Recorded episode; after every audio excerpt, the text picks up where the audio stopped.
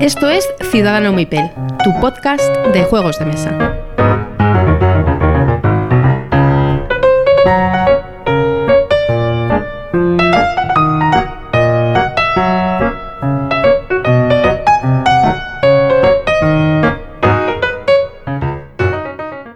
Hola a todos y bienvenidos a Ciudadano Mipel. Hemos estado un tiempo ausentes, eh, pero ya estamos aquí en vuestras ondas. Y me complace darle las buenas noches a Miguel. Hola, ¿cómo estás? Hola jóvenes, pues nada, aquí estamos otra vez. Hemos conseguido pasar por fin el, el capítulo 25, que se- nos habíamos quedado ahí atorados. Ha sido la, la crisis de enero que nos ha pillado ahí la Sí, puesta. sí, sí, pero bueno, bastante. Hemos podido grabar por fin, que vamos, hemos pasado un, un mes de febrero complicado. Pero bueno, aquí estamos ya de nuevo, al pie del cañón.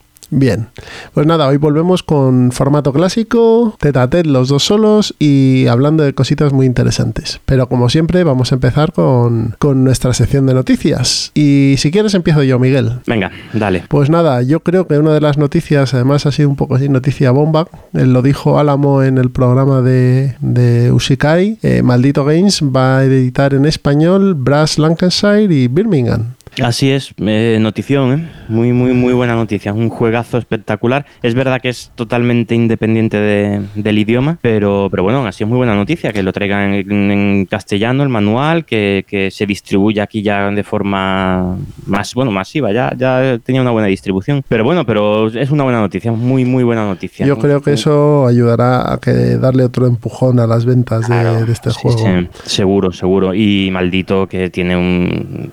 O sea, se, nota ya que esta, que esta eh, editorial tiene ya, empieza a tener músculo ya, ¿eh? Músculo eh, financiero, músculo. O sea, tiene un, tiene un catálogo ya y se puede meter en cosas muy, muy potentes. Sí, bueno, nosotros vamos a comentar de maldito solo esto porque es lo que nos parece un poquito más eh, transgresor, ¿no? O más sorprendente. Pero vamos, en, si vais al último programa de, de AP, creo que no es el último, pero vamos, en uno de sus últimos programas están haciendo las presentaciones de Maldito Games y, tienen Sí. bastantes cosas interesantes. Sí, sí, sí. Es un catálogo, tiene un catálogo muy de, de jugones, muy, muy, muy, muy potente. Ya son añitos, ¿eh? De maldito games ahí Pues en, en- entre 3 y en el 4, alto, ¿eh? ¿no? 3 y 4. Sí, sí, mm, ya tiene ya su tiempo. Y este juego es una maravilla, o sea, este juego es un must-have, pero absoluto.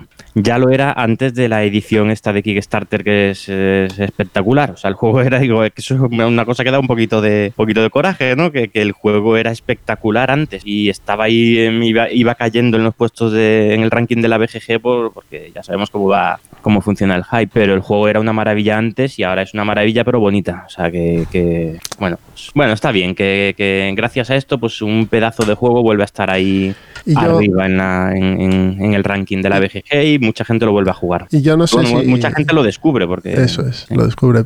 Y además, bueno, también viene con la con el otro juego, el, el gemelo que le ha salido Ah, con sí, sí, Birmingham, que bueno, siempre Mm. le da, al parecer le da un buen girito al, al juego original. Sí, sí, sí. Pues, La verdad es que sí, sí, está, está muy bien. Que no sé si Bien. Álamo nos oye desde aquí o no, pero vamos, eh, Álamo, piénsate en Liberté, que es un juego muy bueno.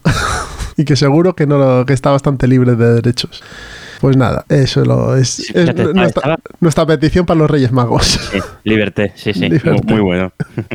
Estaba mirando ahora mismo que fíjate que el Brass está en el puesto 17 de la BGG. Yo creo que llegó a estar por encima del 30, me parece recordar, antes de esta nueva edición. Pero es que está por debajo de juegos. Es que mm, mm, no quiero entrar en polémica, pero de verdad, el, el juego, te voy a decir algunos, me, me- me voy a mojar. Eh, Great Western Trail, que me parece un gran juego. Side, que me parece un muy buen juego. Gaia Project, que es otro juegazo. Terraforming Mars, otro juegazo espectacular. Pero en mi opinión, todos esos están lejos de- de- del Brass. ¿eh? A ver, yo creo que al final es lógico que los juegos nuevos Ya, estén sí, más arriba. Sí, sí, sí. Tiene cierta lógica, porque al final son los que se distribuyen los últimos, Sí. tienen más impacto mediático, etc, etc, etc. Sí, sí, un juego tiene un ciclo de vida y, y- Ya está. y es así, se cumple y ya está. Y, sí. Pero bueno, porque me da un poco, me da un poco de pena ver juegos como el Brass Hombre, tan, bueno, está- tan abajo, ahora está más arriba, pero es que llegó a estar bastante abajo. Bueno, Y eso le pasa a muchos otros, ¿eh? y otros que están ahí hundidos y los comparas con juegos que están en el top 20 y "Mira, Pero bueno, Pero bueno. eh, eh, la- al moverse más la afición, y bueno, se mueve mucho más sobre todo en España, pero al moverse más la afición y al cambiar,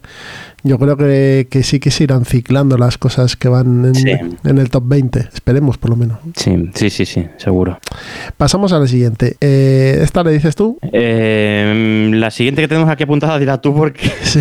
no me la conozco muy bien. la Esto expansión. es, eh, pues nada, la primera expansión para Teotihuacán. Eh, al parecer está ambientada en el periodo paleolítico. Eh, si me he equivocado, pues lo ponéis en el comentario. Es que iba a decir jurásico, pero me parece que no va a ser así. No, Entonces, me da a mí que no. ¿eh? Claro, tiene más pinta de ser paleolítico. Pues nada, una, una ampliación para Teotihuacán, una más. Eh, es lógico, al final, bueno, yo Teotihuacán no lo he jugado, pero, pero juegas otros de, de la misma factoría y te das cuenta que tarde o temprano les tienes que meter un poquito más de chicha, ¿no? Bueno, no te Mismamente... creas, ¿eh? yo, yo no le veo mucha necesidad de expansión ¿eh? al Teotihuacán. Teotihuacán, pues mira, a lo mejor ahí me estoy equivocando, pero simplemente mi- mismamente el, el Coimbra, que, del que hablamos aquí hace un par de episodios, pues es carne de, de expansión. Sí, sí, sí, sí. Sí, de hecho creo que está ya al caer, me parece. Pues, entonces es normal.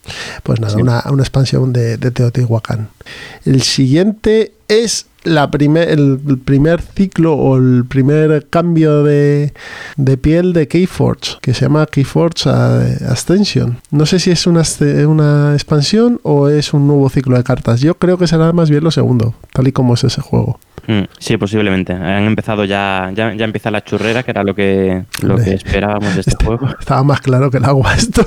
Sí, no, y me parece bien. Este es un tipo de juego que hay que darle vida, hay que darle movimientos, y sí, me parece ir ampliando mm, mazos y, y estrategias y combos, es lo que pide este tipo de juegos. Claro, esto es O sea, así. no, no, no, no lo estoy criticando, me parece normal. Bien, ¿qué más tenemos por aquí?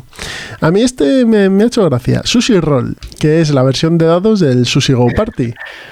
Pues mira, al final estos juegos de dados tienen una, una vida bastante, bastante larga porque para llevártelos de viaje o para la piscina además, siempre están, Sí, están sí, bastante sí. bien. Sí. Entonces, sí, sí, además se enganchan de una manera. Yo, yo soy de los que ha caído con el Guns Clone Club ese. Guns Y madre este, sí. es que, pff, o sea, es que en- a todo momento, en todo momento que tengo 30 segundos libres, ala. ya por ejemplo, el- uno de con los la frustración. Uno de los una frustración absoluta. uno de los juegos que mejor funciona en casa son, es el dados zombie, que no deja de ser un push Sí, your luck hemos contado, sí. de, de lo más simple del mundo, pero funciona muy bien, pues eso, porque al final no deja de ser un juego con cuatro dados que los tiras y ya está.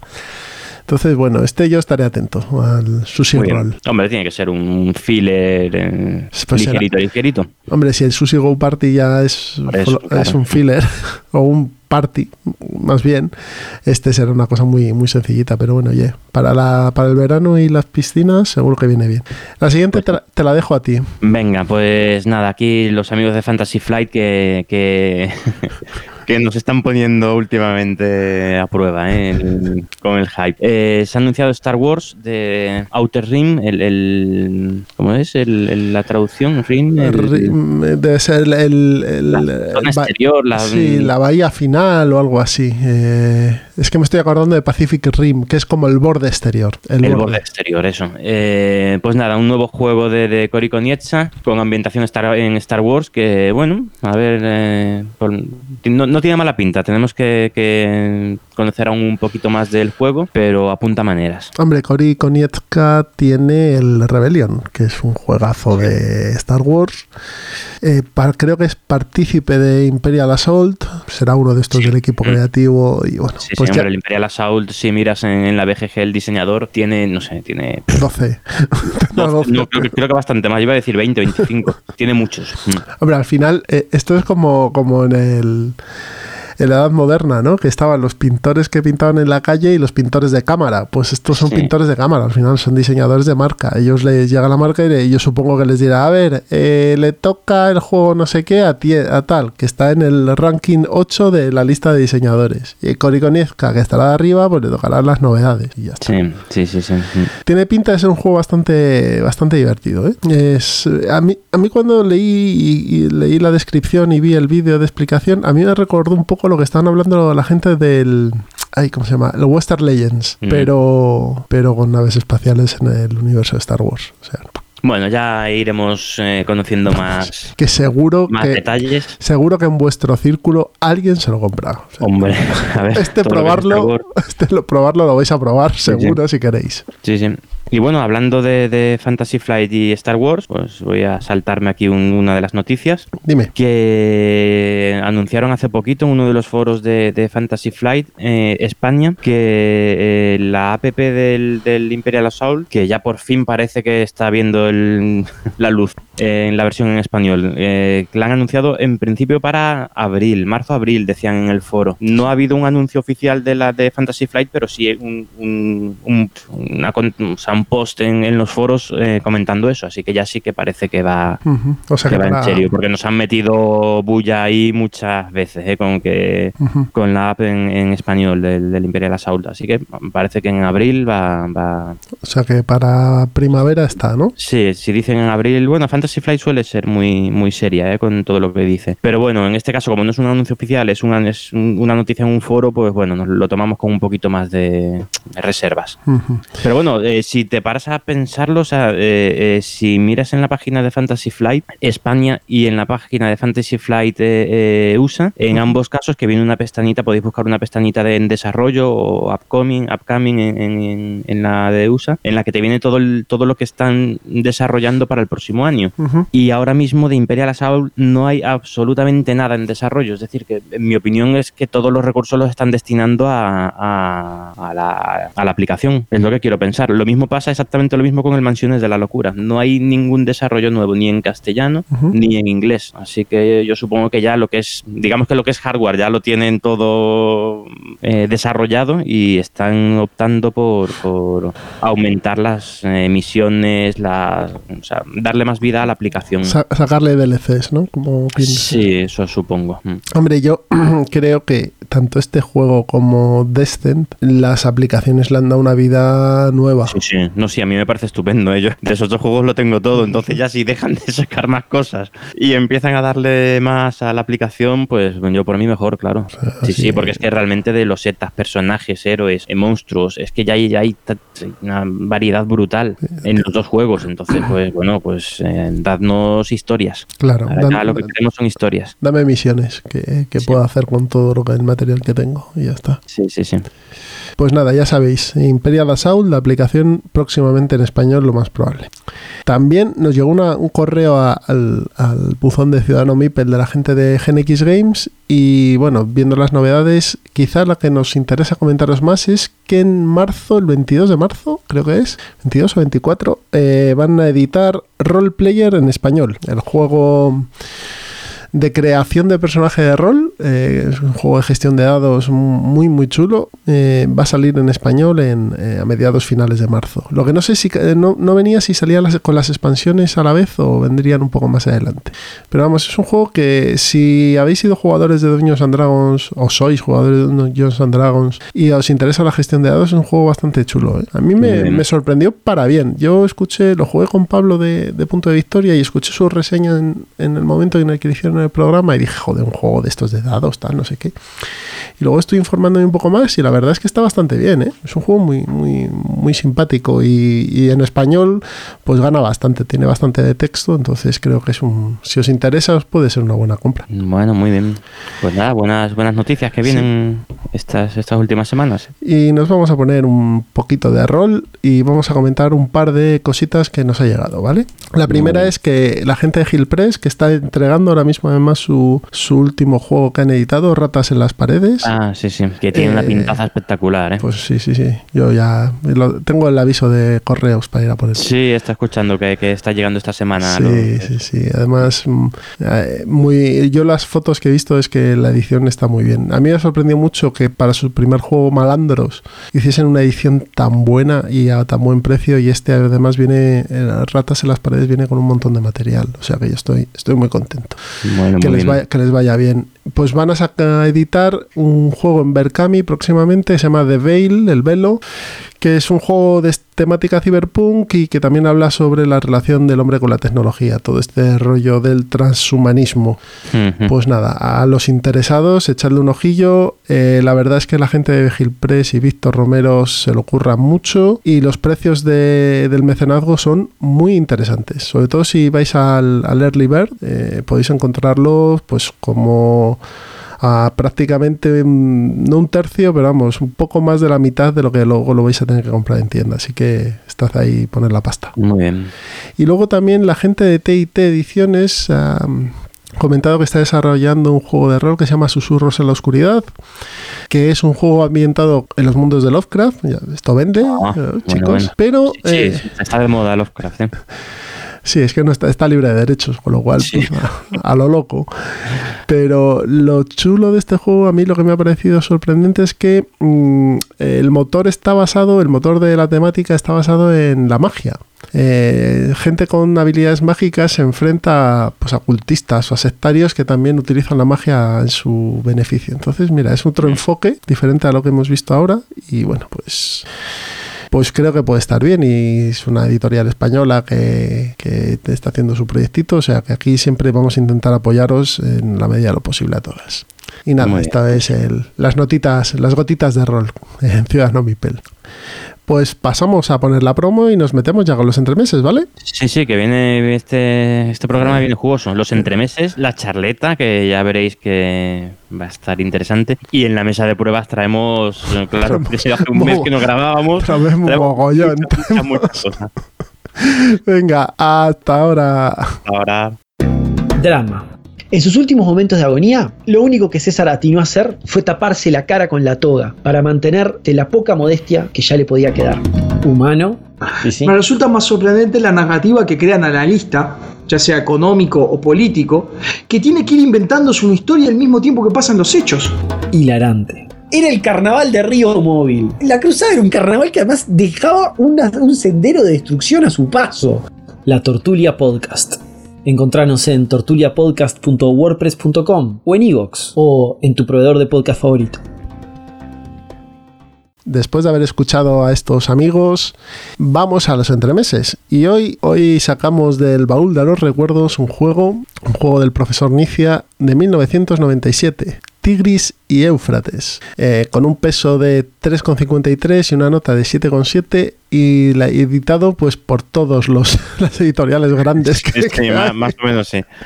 Pues está, este juego está editado por Hansing Gluck, por Pegasus Spiel, por Fantasy Flight Games, por Matagot, los franceses, incluso por Devir. ¿no? Y nada. la edición española de, de, de la verdad es que es muy buena. ¿eh? Creo que hay dos. Había una de Edge también, de la de Fantasy Flight en español. Sí, es verdad, sí, sí, cierto. Eh, Yo la que tengo y la que he jugado es la de la de Devir. Devir. Es verdad que había una edición que estaba saldada o que se estaba saldando. Sí, sí, sí, sí, sí, sí, sí, a ver si la compré por, no, recuerdo, pero creo que en torno a 20 euros. Sí, está muy 20 euros este, un juego de este, de este peso, de esta calidad, tío, es un, obligado. Pues nada, Tigris y Éufrates, como su propio nombre indica, lo que nos ambienta es un juego de. Es un juego abstracto. Sí, absolutamente abstracto. Es un juego que define a este diseñador eh, totalmente, Reiner Nicia. Es que es abstracto, pero con el tema. Sí, el tema está muy bien. Está muy bien hilado, tío. Y, la forma en la que se va desarrollando la partida y vas viendo cómo realmente las civilizaciones van creándose, eh, fusionándose, eh, dividiéndose, hay guerras y tal, a mí me parece que está integrado de forma genial. Pues este juego abstracto tematizado en en, el valle de entre el Tigris y el Éufrates, donde eh, surgieron las primeras, unas de las primeras civilizaciones humanas, ¿no? Sí, eso es, siempre se ha considerado la cuna de la, de la civilización. Hay, hay dudas si es esa o es el otro juego que sí, para eso ha sacado la siguiente, la reimplementación de este juego. Claro, porque, porque bueno, yo creo que además estarían ahí, ahí a la vez. Sí, simplemente. Ya hablaremos de, luego de la reimplementación también. Vale, eh, pues Tigris y Eufrates, eh, a ver, las reglas las podemos decir, pero es que ocupan dos hojas, entonces no tiene mucho misterio. Simplemente es un juego de colocación de losetas, de colocación de unas fichas que son los líderes y de capturar puntos por las acciones que vas realizando, poco más. Dispones de, cuatro líderes,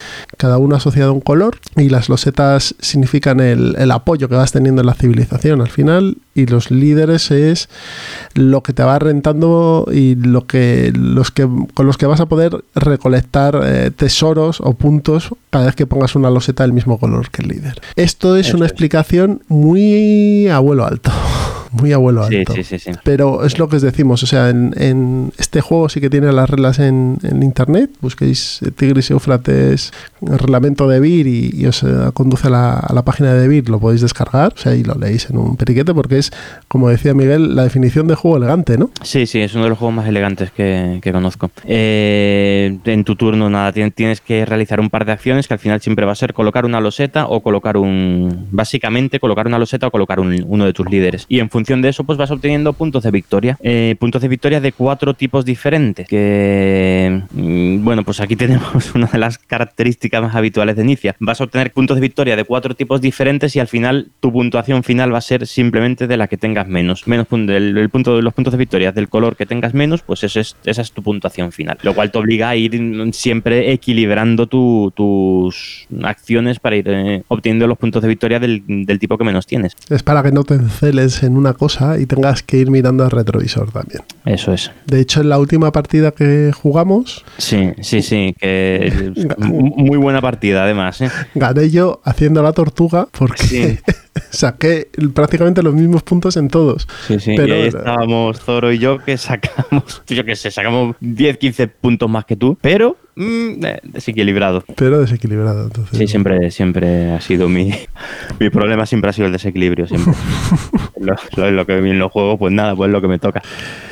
Eh, a ver, este juego, eh, como os estamos comentando, eh, es bastante abstracto, para que os hagáis una idea, pero eh, como hemos dicho también, las reglas son bastante sencillas y sobre todo creo que es un buen juego que además para ser abstracto y tener reglas sencillas tiene un nivel de confrontación y de tocar las narices al lado importante, que eso sí, Sí, que sí, también sí. Es, un, es un logro. Pero es en lo que se basa este juego. Eh, tienes cuatro reglas y con esas cuatro reglas es que desde, desde los, a los 10 minutos de, de partida o a los 5 minutos de partida o empiezas a, a atizar ahí a la gente o, o no tienes nada que hacer. Eh, en- es que en este juego, de hecho, aun en el supuesto de que te quedaras tú mm, eh, en tu ciudad, en tu reino y solo desarrollaras tu reino sin intentar mezclarte con los demás y aun en el supuesto de que el resto no te lo cual es mm, mucho pensar, aun, aunque te dejaran eh, hacer eso, si lo hicieras estás perdido. Estás perdido porque como más puntos de victoria se obtiene es con, con la confrontación. Eso le da un punto que parece mentira, pero para un juego abstracto que haya mucha confrontación, eh, me parece muy curioso. ¿eh? Me parece Sí, sí. un, un logro de diseño bastante bueno. Bueno, hay muchos juegos abstractos eh, con mucha, mucha con- confrontación. Los juegos eh, mm, de confrontación de dos jugadores es... es de- Hombre, sí, el, el ajedrez es un juego de confrontación básico, sí, eso está claro. Eh, sí, sí, hay, hay Pero bueno, no este, sé. desde luego, este es de, de, de, vamos, colleja va y colleja viene. Sí, O sea, sí, colleja envolvente. O sea, ese es, mm, en tu turno estás pensando qué maldad hacer. No hay otro, como, como eliminar un líder de otra facción o cómo quitarle el, el- el monumento o cómo, cómo hacer algo. Pues no creo que debamos extendernos más, ¿no? Hemos, Pues, le hemos dado un buen, un, mm. un buen repaso para ser un juego que, eh, además, es un juego que por muchos que os contemos, y creo que Miguel estará de acuerdo conmigo, esto hay que jugarlo. Sí, este juego hay que jugarlo. Y a ver, se le van notando los años, pero se le van notando más por, por eh, la estética, que es un poquito. El juego es un poquito sobrio, digamos, eh, pero las mecánicas siguen funcionando, pero espectacular. O sea, muy, muy bien. Eh, a ser posible a cuatro jugadores. Sí, claro. Es un juego a tres fun- sigue funcionando muy bien, a dos se puede jugar, pero las sensaciones son muy son, son diferentes. A dos, mm, hombre, está bien, pero no, no, no saca todo su potencial. Todo su potencial lo saca a cuatro jugadores. A cuatro jugadores este juego es una maravilla. O sea, es que cambia de es caótico, caótico, cambia de un turno para otro una barbaridad. Eh, te ves eh, en un momento en el que estás dominando el, el- el mapa y en tu siguiente turno tan es que tan, tan eliminado por completo tus líderes del tablero. Mm, Este juego muy muy potente. Se explica en cinco minutos. Sí, sí, tiene, tiene, pero tiene bastante curva de aprendizaje, ¿eh? Tiene un poquito, pero bueno, en, en cuanto llevas unos poquitos turnos ya lo ves y, y tampoco tiene mucha... Pero eh, para, para aprender a jugar no, pero para jugar bien y ver eh, Hombre, las bueno, sí, tácticas y sí. demás, sí que es un juego que tiene eh, curvita de aprendizaje, que a mí me parece fenomenal, porque esto hace que salgan los juegos a la mesa. La estrategia sí, pero sí, sí, sí, eso es, eso es verdad. La estrategia hay que. Bueno, es más táctico que estratégico, ¿eh? pero bueno, hay que. Sí, sí, el que haya jugado más partidas más tiene más facilidad para verlo. Sí, sí, sí, sí, sin duda. Y además, mm, dependiendo del grupo, salen partidas muy diferentes. sí. Y como comentábamos al principio, eh, este año, no sé si para el primer trimestre, que ya está a punto de terminar, o para el segundo, eh, Maldito va a editar el juego que se llama Yellow and Yangtze, que son el río amarillo y el río azul. A mí esto de río amarillo siempre me ha no fatal, pero bueno. Eh, que es el juego que ha diseñado también Reiner Nisia, ambientado en Japón. En Japón, no, perdón, en China, que, que se me va la cabeza. En China. Eh, hablan mucho de que es una reimplementación del, del Tigris y Éufrates, pero con Y algún cambio más Sí, sí. Ahí lo simplifica un poquito. Bueno, eh, yo, a ver, eh, y no es por hacerle el fastidio a maldito, eh, yo he visto la edición en inglés que ronda los 50 euros, es cierto que tendrá mejores materiales y alguna cosa que le diferencie de este. Este juego lo podéis encontrar por la mitad. Mm, quizá incluya y quizá cambie alguna mecánica, pero yo creo que sustancialmente va a ser el mismo juego. Yo os aconsejo que empecéis por este. Y si os gusta, compréis el otro. Porque creo que lo mejor es la, la evolución natural de, Sí, de, sí, sí. de la, de, empezar con este juego y seguir con el otro que te cambia las cosas. Sí, no sí, estoy de acuerdo. Mm. El, a ver, el Yellow Yangtze, en cuanto salga lo pillaré porque yo estoy enamorado del Tigris y Éufrates. Entonces, una reimplementación, oye, pues mira, pues es que lo voy a coger seguro. ¿Lo vas a coger? Entonces ya no compro yo. Vale, Sí, sí, te acabo de ahorrar. eh, Es ahorrar 50 pavos. No, 50 pavos, sí. Y estoy viendo ahora mismo en las fotos que, que una cosa que no me gusta del Tigris y Éufrates, de la producción, que es el tema de los cubos, eh, de los dos tamaños de cubos, que me parece... De la, en- en- de la época, de la época. Te pa- es de la sí, época. sí, lo que pasa es que aquí los puntos de victoria son ocultos, los tienes tú detrás de tu, de tu pantalla. Ujú. Entonces, si tienes, cada vez que consigues cinco, tiene cubos de, de, dos, col- de dos tamaños, eh, de valor 1 y valor 5, ¿vale? Entonces, cada vez que llegas a 5 tienes que cambiar, hombre, cada vez no, ¿no? A, a- medida que se van acabando los cubos pequeños, pues los jugadores deberían ir cambiándolos por cubos grandes. Y eso es mucha pista para el resto de jugadores de como de los cu- cubos que vas consiguiendo. Entonces, bueno, eh, para mí debería haber solo cubos de un único tamaño y que la gente esté atenta a los que va consiguiendo cada uno y ya está. Y por lo que veo en las fotos, en el Yellow and eh, han hecho exactamente lo mismo. Pero bueno, a ver.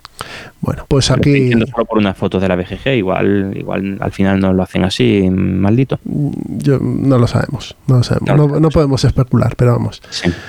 Eh, Aquí os traemos un, un juego del baúl de los recuerdos. Un juego que tiene ya más de 20 años. Sí, sí. Mm. Y, que, que- si no lo habéis jugado, si lleváis poco tiempo en esto, de verdad, Sí. echadle, da- dadle una oportunidad. Es un juego súper barato, es un juego que vais a encontrar seguro en vuestro entorno porque lo tiene mucha gente. Y mm, se juega rápido, es ágil, es eh, profundo. Es que tiene fue número uno de la BGG en su, en su momento. Lo tiene todo para que vuestra Y es una, mm, vamos, eh, lo que dice en la descripción de la, de la BGG nada más empezar es una obra maestra. Sí, sí lo es, sí lo es. Es- es un- Mm. Y además, sobre todo, es una obra maestra que está tirada de precio. Con lo Sí, cual, sí. no hay excusa como para decir, mira, no me lo compro porque cuesta 150 euros como el estudio en Esmeralda primera edición. No es el caso. Entonces, eh, creo que, que estaría bien que lo probaseis. Si, ya- si no lo habéis probado antes, ya veis poco la afición, y os da un poco de reparo, ojo, estos juegos de hace 20 años, ¿cómo serán? Sí, sí, sí. Mm. Eh, eh, nos- no, eh, eh, con este podéis saltaros ese prejuicio y, Sí. y darle, porque os va, seguro que os va a sorprender. Y si lo De hacéis, hecho- decídnoslo en Twitter o en los comentarios. Claro, hombre. De hecho, yo te diría que este ha, superado el paso del tiempo mejor que el Puerto Rico y todo, ¿eh? ¿Sí? Yo, a mí me, me- me apetecería más ahora mismo echar un Tigris que un Puerto Rico. O sea, Mira que a mí- el Puerto Rico me encanta, ¿eh? O sea que... Yo veo a Puerto Rico A muy sólido, ¿eh? Es un juego muy sólido también, ¿eh? Sí, sí, es muy, muy buen juego, sí, sí, sí. Pero eh, ahí está, ahí está. La verdad es que son muy diferentes también, ¿eh? Sí, también. sensaciones. De estética se nota que andan por el mismo... Bueno, no, son, tienen sus años de diferencia. Oye, ¿eh? pero la estética del Tigris y Es totalmente funcional para lo que estás jugando, Sí, ¿eh? sí, sí, es cierto. Sí, sí, sí. O sea, que vas a tener un líder que es una miniatura cada una de un tipo, ¿no? Es que eso no te, así no te lías. Sí, sí, sí. Hombre, sí, si lo sacaran ahora este juego, evidentemente tendría. Cada, cada jugador tendría sus cuatro minis, a cada cual más sobreproducida, pero Mira, bueno. vo- voy a alargar un poquito esto, pero un poquito. El Sí. otro día estuvimos jugando a Caos en el Viejo Mundo, ¿vale? Sí. Considerado por muchos el mejor juego de Eric Melan. Es un juego, Sí. es un juego muy bueno. Sí, sí, sí. Pero claro, las miniaturas son, son de risa. O sea, tienen unas miniaturillas, pues, pues que son moldes de plástico feos como ellos solos. Y yo lo comentábamos en la mesa, digo, esto te lo coge ahora Cool Mini Arnott, te zumba 200 pavos y tienes unas miniaturas de palmo en cada... que, que no puedes jugarlo con el tablero, necesitas el tapete ya. efectivamente. bueno, las cosas, el, juego, el juego no va a ser mejor por tener una miniatura de un palmo. Visualmente sí, a lo mejor te atrae más, pero la mecánica no le va a dar igual, que sea un- una miniatura fea, una miniatura grande o un cubito. Sí, y de hecho aquí en el Tigris y Éufrates le- los líderes de madera es que, le, es que le van, es que van muy bien con la estética, queda Claro. estupendo en mesa, queda muy bien, mucho mejor de lo que quedaría una mini, sin duda, ¿eh? Bueno, pues esto ha sido Tigris y Éufrates, juego del profesor Nicia. Eh, si no lo habéis jugado, como os hemos dicho, por favor, acercaos a él y darle una oportunidad. Vámonos a la charleta, Miguel. Hala, pues vamos. Hasta ahora.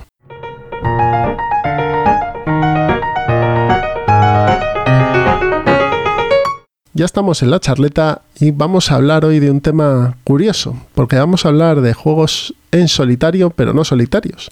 Es decir, los juegos que jugamos solos, pero que se podrían jugar con más gente, ¿vale? Aunque ahora la mayoría de los juegos, Miguel, siempre traen opción solitario. Sí, sí, sí. Sobre todo en Kickstarter, ¿no? Que suele ser el, el típico Street Goal. Típico juego Que de... manda, manda. Me voy a callar lo que manda, pero vamos. Si se alcanzan los eh, 80.000, mm, sacamos la versión en solitario. Que es lo mismo que ya la tenemos porque quitarle todas las reglas, ¿no? Pero bueno, sí, ahora casi todos los juegos traen o, o un bot para, para simular un, un jugador o, o, bueno, o reglas de, para modo solitario.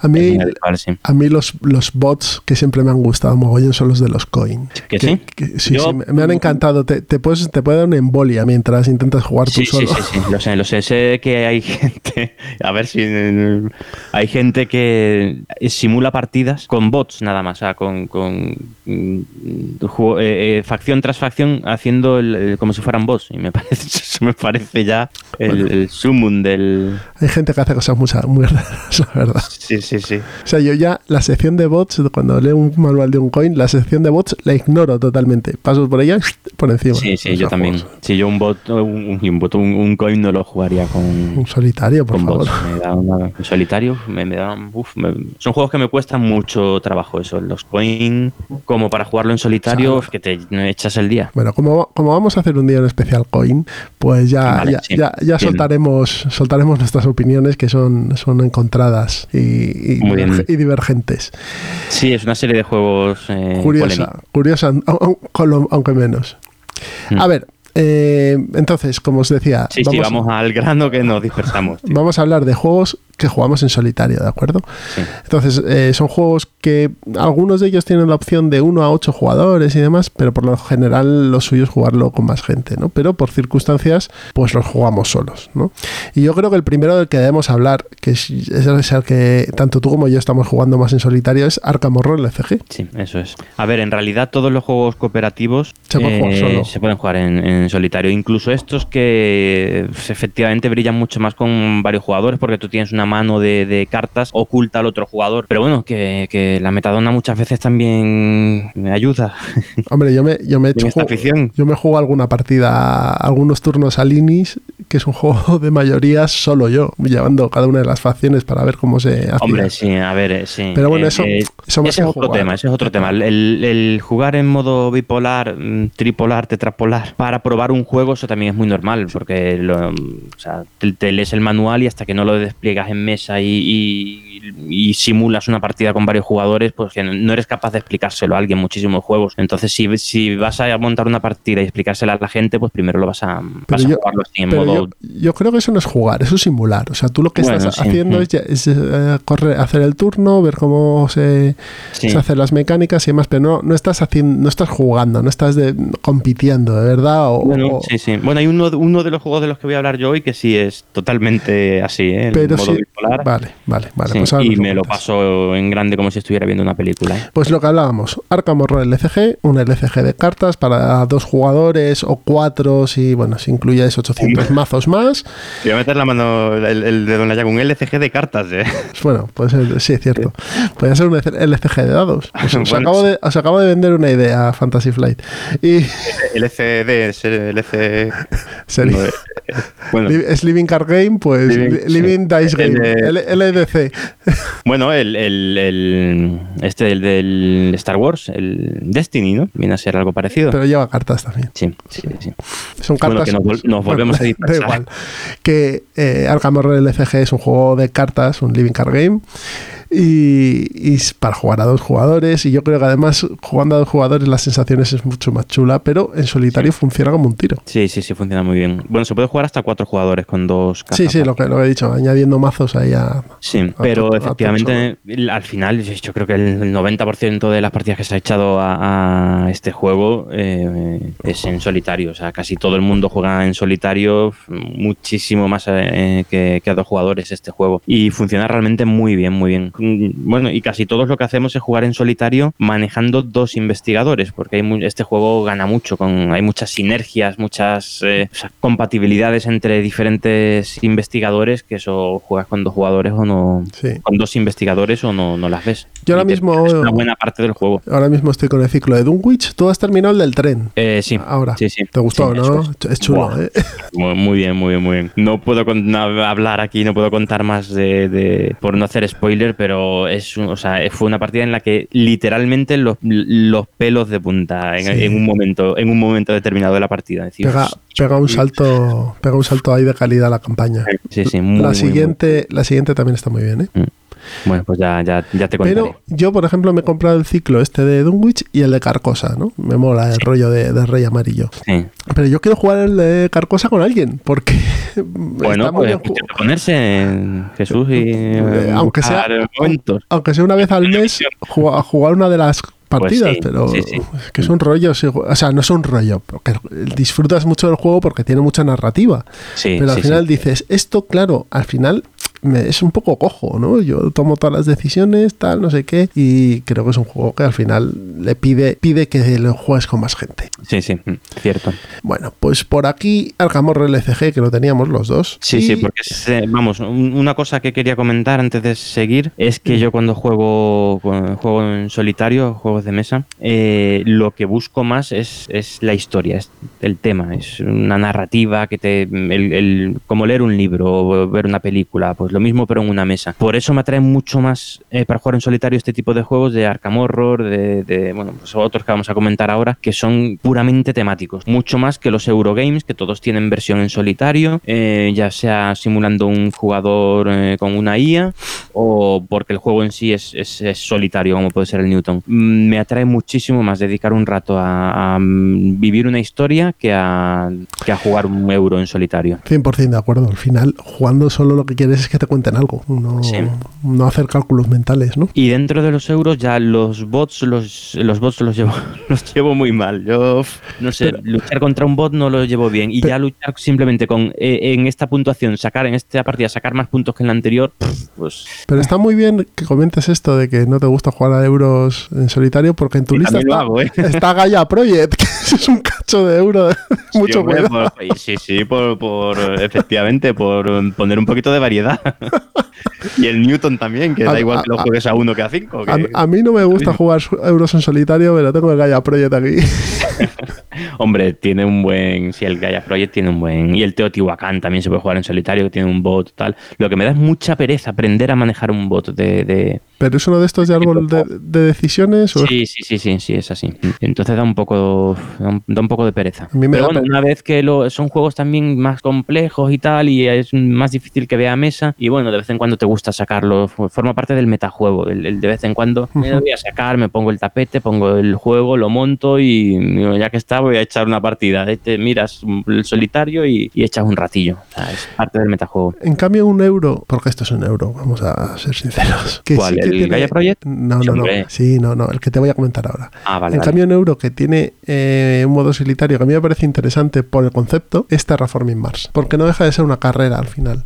Sí, Entonces es una carrera contra reloj, tú tienes son 14 turnos, creo. sí, creo Y- que 14. Sí, bueno, cambia con las expansiones. Bueno, yo es que jugué- que se Jugué solo el, básico. Y en 14 puntos tienes que llegar a hacer, pues. a- En 14 turnos. en- sí, perdón, tienes 14 que, turnos, sí. tienes que terraformar Marte. O sea, tienes que hacer que los tres parámetros eh, alcancen al el máximo. nivel adecuado. Y es, es- es jodido, ¿eh? Y es fastidioso. Es, difícil, es difícil. Es fastidio. difícil. Entonces, ¿ves? Ese mí sí que siendo un euro Sí, es verdad, tienes razón. no tiene un bot, porque el bot no, no tiene directamente, simplemente es, oye, eh, esta es el- la meta que tienes que lograr en 14 turnos, hacer esto. Adelante. Y tú pum, pum, pum, pum, pum, pum. Y bueno, pues o lo logras o no lo logras. Pero bueno, me parece, me parece que como concepto es interesante. No, no recuerdo otro juego que tenga así una carrera contra el reloj, Mm. pero vamos. Sí, es muy interesante, sí, cierto. Y además cada partida que juegas es, eh, es diferente en solitario, sí. Eh, aparte, vamos a, si quieres, englobamos los juegos eh, Lovecraftianos, todos, porque son Venga. todos muy similares. Eh, aquí tenemos apuntados los Arkham Horrors, o- Horror, perdón. También puedes meter ahí a El Eldritch. También puedes meter a Eldritch, También. Que es prácticamente igual. Tenemos Símbolo Arcano, que es un juego que se puede jugar en solitario perfectamente. De hecho, hasta hay una aplicación para jugarlo. Bueno, hay- Este no, no- es una no aplicación, no es una aplicación, es el juego en aplicación, ¿vale? Ujú. Tú, o Ah, vale, vale. Imagínate tú si se puede jugar en solitario o no. Sí. Y Mansiones de la Locura, que es perfecto para jugar en solitario al final. Sí, bueno, tiene un, el Mansiones de la Locura tiene un puntito ahí que ahora comento, pero bueno. Dale, dale, Eh, dale. eh, sí, eh, antes que nada, el- por lo mismo que decía antes, de, de lo, yo lo que creo cuando juego un juego en solitario es que me cuenten una historia y pasar un buen rato como si estuviera viendo una película, pero mucho más interactivo, claro. Eh, por esos motivos por el que yo me decanto por juegos de, de- como estos de, de temática Lovecraftiana, porque además me encanta ese universo y ahí tenéis una cantidad de juegos eh, enorme. Entonces, dentro de esos hemos hablado del Arkham Horror LCG, Arkham Horror segunda edición que me parece espectacular, eh, la tercera edición que estamos ahora ahí exprimiéndolo bien para poder eh, hablar con más eh, Propiedad, sí. Propiedad y que también es muy buen juego, ¿eh? Tenéis a Eldritch también, no se os olvide. Y es- Mansiones de la Locura, eh, la cosa es que ese juego tiene el, el tema de la locura que, Ah, claro. que eso lo tienes que eliminar en una partida, o eliminar o tratar de la forma más honesta posible en una partida en, en solitario, porque Ahí tienes razón. eso cuando pierdes la cordura tienes que robas una carta de locura y que además es una de las cosas más divertidas del Mansiones de la Locura. ¿eh? Bueno, o una de las cosas divertidas que tiene muchas este juego. Cuando uno de los investigadores eh, eh, se vuelve loco y Claro. mm, no sabes qué puede pasar. Bueno, eh, Y eso en, jugando en solitario, pues bueno, pues eso no o lo ignoras o, yo- juegas como jugarías si... yo creo que es mejor ignorarlo. Sí, sí, yo lo que hago sin ignorarlo. Mm. pero aún así, por todo lo que rodea Mansiones de la Locura, segunda edición, ¿eh? Porque la primera edición no se puede jugar en solitario. A no, ser- a no ser que tengas personalidades múltiples, pero. eh, Sí, en este mundillo creo que abundan, ¿eh? que tampoco es... bueno, pues mira. Eh, en la segunda edi- edición, con toda la parte de la aplicación y demás, sí que da. Es como. Al final es también como jugar a Descent o jugar a Imperial Assault tú solo. Llevas tres o cuatro aventureros y te vas moviéndolos, ¿no? Sí, sí, sí. pero yo creo que sí que da más, más posibilidad, ¿no? Al, Sí, a sí. jugar con la aplicación. con, sí, Que con el me lo paso en grande jugando, Claro. pero vamos. Y mira que son partidas muy largas, yo normalmente no tengo tiempo de, de- O sea, no suelo tener cuatro horas para jugar yo solo a un juego de mesa. Eh, y el Mansiones de la Locura es que las misiones más cortas te ponen 90 minutos y son realmente son Sí, tres horas sí. fácil. Entonces, eh, de hecho, grabo las partidas. Quiero decir, grabo, las hago, mm, juego una hora, hora y media, dos horas, lo que tenga libre, y cuando termino lo enfundo, lo meto cada investigador en una bolsita, le hago foto de cómo está tal de todas las cosas y recojo. Y ya jugaré la semana que viene. Desde aquí abrimos el fondo para que Miguel se compre una mesa de juegos y pueda dejar guardados sus mansiones de la locura. favor, por favor, sí. No me vendría mal. Lo sí, bueno, tres mesas. También quiero el, el, el de Lolan 44 y... De una en una, de una en una. Vale, vale, venga. Pero sí, vamos, y, y te- se nos olvida Símbolo Arcano, que es un juego muy divertido, la verdad, que es bastante más rápido que el resto y que se puede jugar perfectamente en solitario, es un juego de dados y, y creo que también nos da la misma sensación. Entonces, todos los juegos que ha editado Fantasy Flight, en- ambientados en, pues, en el universo de Lovecraft, excepto ahora no se me viene a la cabeza ninguno que no se pueda jugar eh, en solitario. A lo mejor hay alguno que se me está yendo, pero vamos. Todos tienen la opción de, de que lo juguéis con uno, dos, bueno, con dos, tres investigadores y bueno, tendréis, eh, con lo que decía Miguel, a ser juegos cooperativos, pues tú eres uno y vas moviéndolo todo. No hay efecto líder porque el líder eres tú y ya está, simplemente. Sí, sí, sí. Suelen ser más complicados, claro, que jugándolo en- en- con más gente, porque no te puedes centrar en, la- en las en, en potenciar las cosas que tienen las habilidades de cada personaje. O sea, que siempre es mucho más difícil manejar a cuatro tíos que cada uno tiene su habilidad y sus cartas específicas y sus objetos que cuando solo te Sí. tienes que centrar tú en uno nada más. Sí, porque al final, acuérdate, el Arkham Horror segunda edición, si juegas con tres investigadores tú solo acabas picueto, ¿eh? Porque se empiezan a juntar con no sé qué, no sé cuántos. Y eso si juegas al básico, si juegas ya a las expansiones, que Sí, sí, las cartas de no sé qué, la carta de, de maldición de no sé qué, la carta de... Bueno, pues al final acabas lo que- sí. Como, como loco. vamos. Lo que, bueno, es muy temático.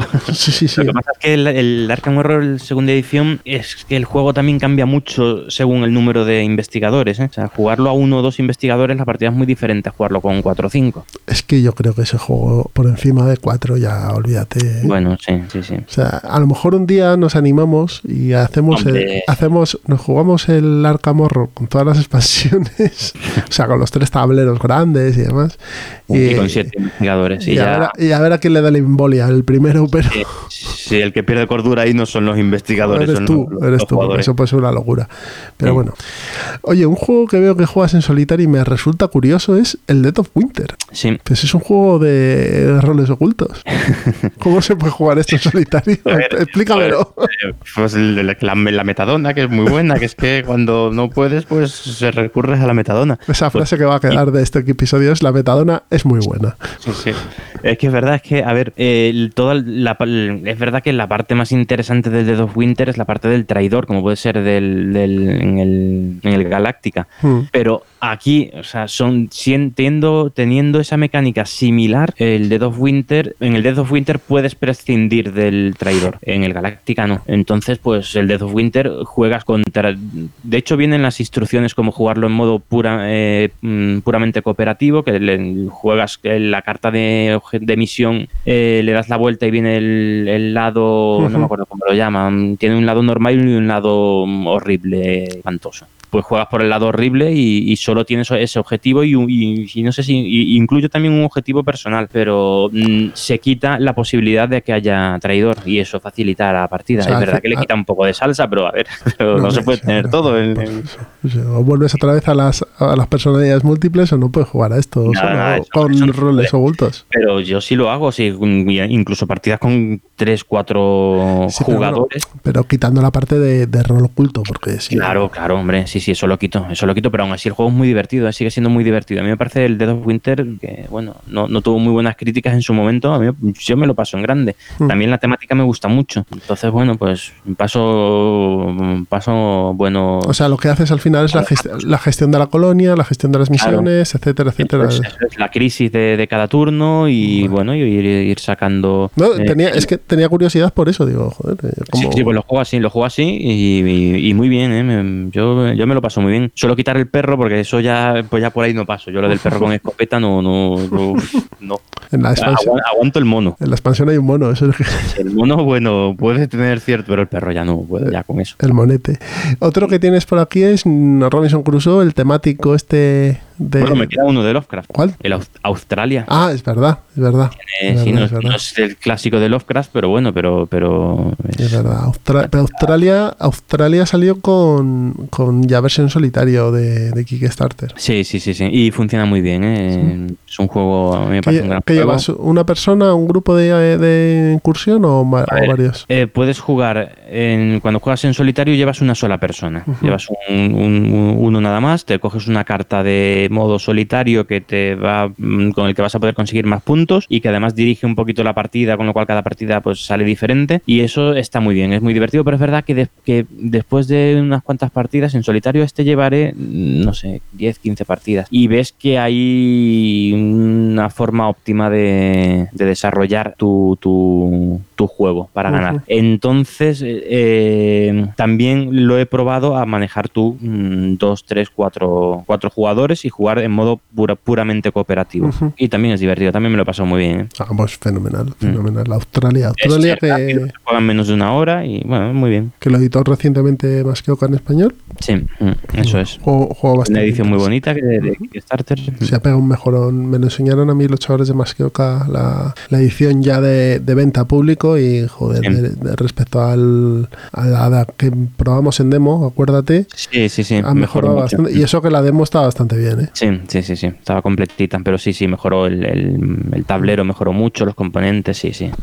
Que Pero- lo que te comentaba, Robinson Crusoe. Robinson Crusoe es un juego de estos de sufrir y sufrir, no parar de sufrir, ¿no? Sí, sí, porque en los anteriores que hemos hablado lo pasamos genial. Claro que sí, es un paseo por el campo. Sí, sí. Sí, sí, Robinson Crusoe es, es- es de- sí, este sí es de sufrir. es- no, no sé quién decía, creo que los de, los de 221B me parece recordar de este juego decían que cuando lo, lo expliquen, bueno, no sé si de, lo decían de este o del Arkham Horror, que viene a ser lo mismo. Decían, bueno, vamos a morir, pero no sabemos aún cómo. Es como resumen el juego. Pues el Robinson Crusoe es un poco así. Cuando empiezas a jugar dices, "Mm, vamos a morir, pero bueno, vamos a ver, A ver vamos cuán- a cómo, ver cómo cuándo, nos ¿no? morimos. Nos come un tigre, nos morimos de hambre, una tormenta o lo que sea. Pero es muy divertido, es, es un juego también muy muy temático, el tema genial integrado, te va contando una historia, todo muy bien muy bien hilvanado, muy muy muy, muy divertido. Es este juego de Robinson Crusoe. Es verdad que las primeras partidas son es un poco poco lioso las reglas, pero pero una vez que le coges el, el punto, el juego es muy divertido. Sí, sí. Unos juegos que no hemos puesto aquí, pero que tú y yo hemos jugado diferentes ambientaciones, son los Legendary. Los Legendary se pueden jugar perfectamente en solitario. Es verdad, es verdad, no, no los tenemos puesto, tienes razón. Porque tú probaste el de Expediente X Sí. y yo he jugado a los de Alien. Alien y Predator Mm. y se pueden jugar perfectamente, incluso con un personaje solo o Sí. con dos. Yo los he jugado con uno, porque Yo suelo jugar con dos por el tema de las cartas eh, de, de, de apoyo. Yo Mm. ju- juego con uno porque te salen va más lento el, el mazo de la colonia o el mazo del peligro del depredador. Entonces esto hace que te puedes ir preparando mejor que si juegas con dos que se va moviendo más rápido la parte de arriba, ya sabes, la, la de la amenaza, ¿no? Sí, sí, sí. En Expediente X es la sombra. Cada uno tiene el, creo que en depredador es la jungla o algo así, o lo oculto, no me acuerdo bien, pero no sé. Sí, la verdad es que mm, muy bien este juego. No sé cómo no se me cómo se me pasó este juego. Sí, sí, es me parece muy bueno para jugar en Sí, para solitario. jugar en solitario está muy divertido. bien. Si Y- te gusta, este sí que es dependiente total y absolutamente del tema. Sí. ¿eh? Si no te gusta el tema, olvídate de este Y de- juego. y del idioma. Expediente X no te. Ah, bueno, y del idioma también. si Expediente X no te. Si no eres fan de Expediente X, no, no te recomiendo jugar a este juego. No, porque es Expediente X en juego Sí. de cartas, es Sí, así sí. de claro. Y efectivamente también está solo en inglés. Entonces, si el idioma es un problema, pues nada, pues. Y, y lamento deciros que va a estar solo en inglés. Sí. Esto no lo van a editar en español jamás. A no ser que nos toque el euromillón y vayamos allí a, a Estados Unidos y cojamos a los de Upper Deck por el cuello y a lo mejor tampoco. Entonces pues sí, no, pues no, no es el caso. Y el que me hace, me sorprende es eh, Combat Commander, que es un juego Sí. de dos ah, en solitario para, pero jugando o, o haciendo simulación de pruebas de, de cómo jugar. Jugando tú con los dos, pero hay un, hay una- un sistema de, de juego en solitario del que ya, creo que ya lo comentamos en el programa que dedicamos al. Combat Commander con, Con Fran. con Fran. Sí, sí, yo juraría que lo comentamos. Y él también lo, Fran también lo, lo- que es experto en este juego, también lo, lo prueba en, en solitario con el modo este, que es un modo que, que encontré en la página de, en la web de Punto de Victoria. Anda. Eh, de un, pero, o sea, él, él lo que hacía era recoger un, un diseño, o sea, unas reglas en solitario que, había, que vio en la BGG y que, y bueno, y lo explica ahí en castellano y lo desarrolla y tal, y da su opinión. Lo vi, lo probé y funciona muy bien. ¿eh? Es- es meterle un bot al contrario, ¿no? bueno, al final es eh, un poco bipolar, es decir, que depende de tu honestidad, Ah, vale. pero, pero sí tiene el tema de, o sea, estás continuamente barajando el mazo mm, para no saber qué es lo que puede tener, el, en este juego depende mucho, cuando tú vas a hacer una acción, influye muchísimo el, la- eh, el- si el otro tiene un determinado tipo de cartas. ¿vale? Si el otro, si tú quieres salir de la trinchera, avanzar y tal, si el otro tiene cartas de, de- de ataque, pues te puede fulminar. Eh, si sales y no usa una carta de ataque, pues ya sabes que puedes seguir moviéndote porque no la tiene, o si en el anterior no la tuvo y solo se ha,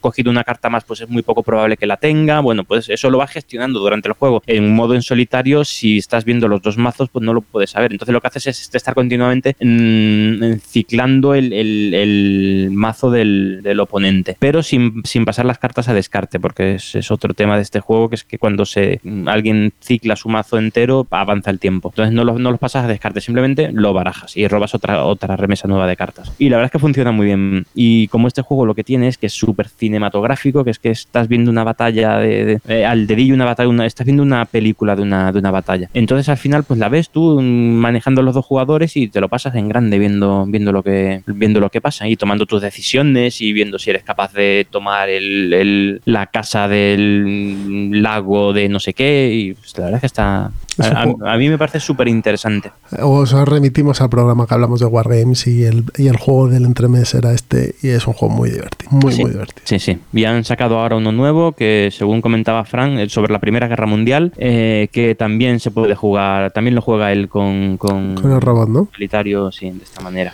Y dos juegos que no tenemos puestos aquí, pero que, que, también son bastante fáciles de jugar en solitario. Uno porque trae un automa bastante bueno y otro porque se puede jugar en solitario perfectamente. Eh, son Side o Scite, eh, Sí. que trae un automa francamente bueno para jugarlo. Y no sé si tú lo has probado el Side. eh, no, solitario. en solitario no lo he jugado. Está, nunca. está bastante, está bastante bien desarrollado. De hecho, trae hasta un mazo de cartas para el automa. Mm. Y Zombicide. Ah, Zo- bueno. Zombicide es un juego que tú puedes jugarlo solo perfectamente. Vas moviendo tus muñequitos, matando gente, pim pam pum, pim pam pum, pim pam pum. Sí, es un cooperativo puro. Es un Y juego. sin, y sin información oculta, ¿no? O sea que al Eh, final. Bueno, ¿sabes lo que pasa? Hay, hay algunos objetivos que son ocultos, pero como se meten en un bote y se van poniendo de un Ah, sitio a otro, sí, sí. entonces tampoco, tú tampoco sabes dónde van. Es la gracia que tiene. Entonces tienes que encontrar el- la cruz que sea de color azul y el resto son de color verde. Pues tú tienes que ir yendo casa por casa hasta que encuentras la azul y después salir corriendo por no sé dónde. Pues eso. Bueno, muy bien.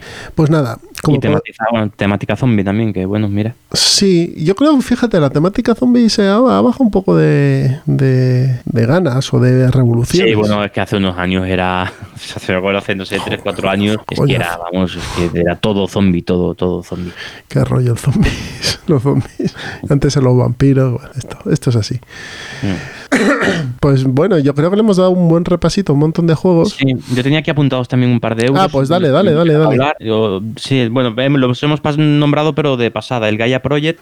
Sí, bueno, hablamos un poquito de él antes, pero bueno. Gaia Project y el, y el Newton tenías tú aquí. Sí, sí, sí, sí, eso es, eso es. Que lo Pero- habla- hablamos antes de pasada, pero bueno. Gaia Project decías que tenía un bot. Sí, tiene un bot que funciona bastante bien y, Y Newton- antes estu- estuvimos comentando. Y Newton, De- de Newton Project da sí igual. ¿no? El Newton- Newton, el Newton lo que tiene es que a, a mí de, de euro mm, últimamente de los que más me ha gustado para jugar en solitario, el Newton, porque es, básicamente es lo mismo que jugar con, con otros o jugadores. sea, que juegas tú solo o juegas con alguien más, pero hace lo mismo que jugando solo, ¿no? Sí, sí, haces esa- sí, sí, exactamente. La sensación es la misma, no, no, no varía, solo que no charlas con nadie. O sea, es la única diferencia. Y, pero bueno, pero te plantea un come cocos ahí, la verdad es que muy, muy interesante en cada partida. Y de momento le he dado unas cuantas y está, me está durando más de lo que, de lo que esperaba. Que, que pensé que con cinco o seis partidas esto se iba ya, bueno, una vez que has solucionado ya el, has Mm. descubierto cómo optimizarlo, ya puedes perder interés. Pero no, eh, la verdad es que sigo echando mis partiditas y me lo paso muy bien.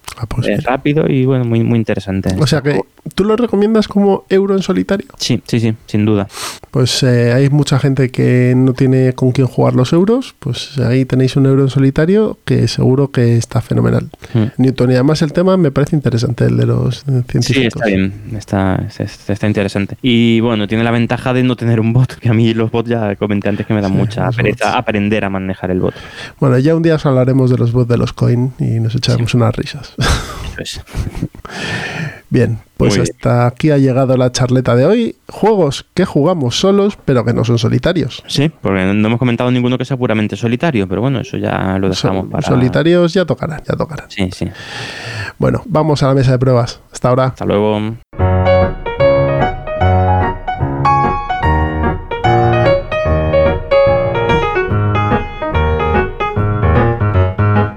Nos encontramos sentados ya en la mesa de pruebas y bueno, como hemos estado un tiempo desconectadillos, eh, tenemos bastante mandanga de la que hablar. Así que si quieres empiezas tú. Mm, vale, muy bien, pues allá vamos. Sí, porque es que hace un mes, o sea que, que sí, haremos cositas. Es verdad que hay, mm, hay muchos de los que ya hemos hablado alguna que otra vez, pero bueno, volvemos a refrescar eh, sensaciones. Hacer un rewind, ¿no? Como dicen. Exacto, un rewind. Rewind, punto de victoria. Bueno, pues yo uno que le ya estoy mm, quemando últimamente es el Arca, el Arkham Horror, pero el, eh, la segunda edición. Cuando sacó la cuando salió la tercera edición, lo empecé a jugar y dije, es que hace mucho que no juego a la segunda, voy a ver si lo saco para recordar con las sensaciones del juego y poder comparar de verdad bien la segunda y la tercera edición. Saqué la segunda edición para echarle un par de partidas y, fue una perdición. O sea, empecé a jugar una tras otra, pero como un obseso. Y me, me parece un juego espectacular. ¿Y tú tienes el básico solo? Sí, sí, sí. Mm, yo tengo solo el básico, Pues, efectivamente. pues ya verás, yo tengo. Yo, yo soy un enfermo este juego. Yo tengo todo menos el último que es el Mexicatonic, que son mazos de cartas. Mm, Y cuando le metes ya una expansión, incluso de las de caja pequeña, sí. Eh, te da otro aire totalmente diferente. Es muy chulo, ¿eh? Iré probando, iré probando. Pero vamos, el juego básico que en teoría mm, es- que Ya, pero es que es un juego. no tiene mucha rejugabilidad, que siempre es lo mismo, tal. Que, vamos, yo me lo que paso en grande. ¿eh? solo- Se, repiten, eh, se repiten eventos porque... Claro, pero solo tienes que ver los mazos, ¿eh? Ojo, tú Ya. coges los mazos, coges el mazo de eventos y de mitos y demás, el de mitos, únicamente el mazo de mitos de la de Arkham Horror segunda edición, el básico, eh, es como cinco veces el mazo que te trae Eldritch Horror. Mm, Y, y es que es así, es un juego que sí que te van a salir los eventos de los barrios porque hay, pero no son muchos. Y además es un juego que se hace largo, o sea, al final Sí, sí, Pasas- de hecho alguna partida se enquistó, ¿eh? Claro. alguna partida que dije, Dios mío, esto no acaba, no va Sí, ni para adelante ni para atrás. Tiene ese, tiene ese efecto que puedes entrar en modo tortuga. Eh, empiezas a dar vueltas, a dar vueltas y no llegas a ningún lado. Pero mm, eh, aunque se queden cortos las zonas, los barrios, los encuentros en los barrios, pues barrios sur, no sé qué, no sé cuántos, sigue siendo un juego que tiene un mogollón de material en la caja básica. Sí, sí, sí. Y el tema, tío, es que es, el tema está genial. O sea, está, Es el- yo, yo creo que es el que mejor refleja el tema. te, te mete en, en la historia, pero vamos, pero absolutamente, y pasan unas cosas. Pues deberías... Te lo pasas en grande, te lo pasas en grande. Viendo la- las, lo que les pasa a esos pobres desgraciados que están intentando salvar la Pues ciudad. Y, deberías comprarte el Eldritch. Yo te lo dejo ahí. Sí. Eh, pero Eldritch, este por desgracia, tiene que ser Eldritch más saber olvidado. Para completar las cartas, pero merece muchísimo la pena porque a mí me parece no está a la altura, pero no le va a la zaga, ¿eh? Pues ahí me lo apunto. Y también las da la tercera edición, ¿no? Por lo que he aquí. llegado a la tercera edición y, y, bueno, mm, de momento yo me quedaría con la segunda. Es verdad que la tercera tiene cosas que están interesantes, eh, pero temáticamente me parece menos inmersivo que la segunda edición y menos inmersivo que el, eh, que el Arkham Horror LCG. Entonces, bueno, quiero esperar todavía. Todavía solo he jugado la primera misión y bueno, hay, co- hay cosas que están muy interesantes como las cartas, eh, otra vez no recuerdo cómo se llaman las cartas de, De códice. que- de códice. Vale, pues que es, es- eso la verdad es que está muy bien hecho. Me, me ha gustado mucho cómo han resuelto la historia y cómo mm, van activando una serie de cartas para meter reglas nuevas como la de los... eh, se- me van los nombres, lo, lo que se le pone, la perdición no, lo que se le pone en el centro de un barrio, ¿te acuerdas? Ay, no me acuerdo del nombre. Eh, Bueno, que es como un, por una especie de portal de, de- Sí, está en, bien. en un barrio determinado. Entonces hay cosas interesantes, hay cosas que han cogido del Arkham Horror LCG y que funcionan muy bien. Y del Eldritch también tiene cosas, ¿eh? Que Pero aún así, mm, como inmersivo, me gustan más los otros dos. Pero aún así, eh, este. A ver, vamos a ver, una de las cosas, y sé que me vais a tirar piedras, una de las cosas que tiene inmersivas el Arkham Horror segunda edición, con todos los defectos que tiene, que son bastantes como juego, es ese puñetero tablero que es una preciosidad. Sí, sí, sí. Es que, te- es que estás ye- yendo por las calles de Arkham, te estás yendo al barrio no sé qué, te está- o sea, es así. Sí, eso lo pierdes un poquito en este. Mira que han intentado hacerlo así como un tablero más rompedor y más. ni, en, ni en- No, ni en no. Eldritch, ni en Eldritch, que es el mundo, No mm. tampoco tienes esa sensación. Yo aparte en, el, en, el, en la segunda edición eres tú, dentro de lo que de lo posible, el que decide, te planteas una estrategia y decides con este, este investigador voy a ir eh, al barrio sur o voy a ir a la Universidad de Miskatonic a buscar, necesito pistas de necesito pistas o necesito comprar un, buscar un, algún objeto único, algún objeto tal. Y, y, tú decides a dónde vas. En la tercera edición mm, he visto que, que las pistas salen de forma aleatoria, em, según lo que va diciendo el mazo, y tú vas a ese barrio a buscar, a ver, a ver qué tienes que hacer para obtener esa pista. Hacer el encuentro, ¿no? Sí, no, no sé, me, me ha parecido que el juego te dirige a ti más que en la segunda edición. En la segunda edición tú te puedes plantear una estrategia que después el juego se encarga de, sí, de, eventos, pero bueno, tú te planteas lo que hacer con lo que va a hacer cada uno y yo este se va a encargar de, de, matar a los que están en las calles, los monstruos de las calles, este va a ir cerrando portales, este tal, pero en la tercera edición eso lo veo más, lo veo menos posible. Pero yo, bueno. Yo, yo, llevo cuatro lecturas de reglas de la aprenda a jugar, ¿vale? Y me da la sensación de que todavía no lo tengo estructurado en la cabeza. Y la primera vez que leí el Arkham, que me leí el Arkham Horror segunda edición, lo tenía perfectamente claro cómo se jugaba. Pues, pues tiene mérito, ¿eh? porque el manual de la segunda edición. es cierto, pero. Sí que te hace perder cordura, tío. Pero está mal escrito y está des, totalmente deslavazado. Pero sinceramente, yo por lo menos tenía la sensación de que coño iba eso. Esto, pues, pues hay como. Yo lo veo como un una costelera de mecánicas de otros juegos que la han metido ahí y a ver qué sale.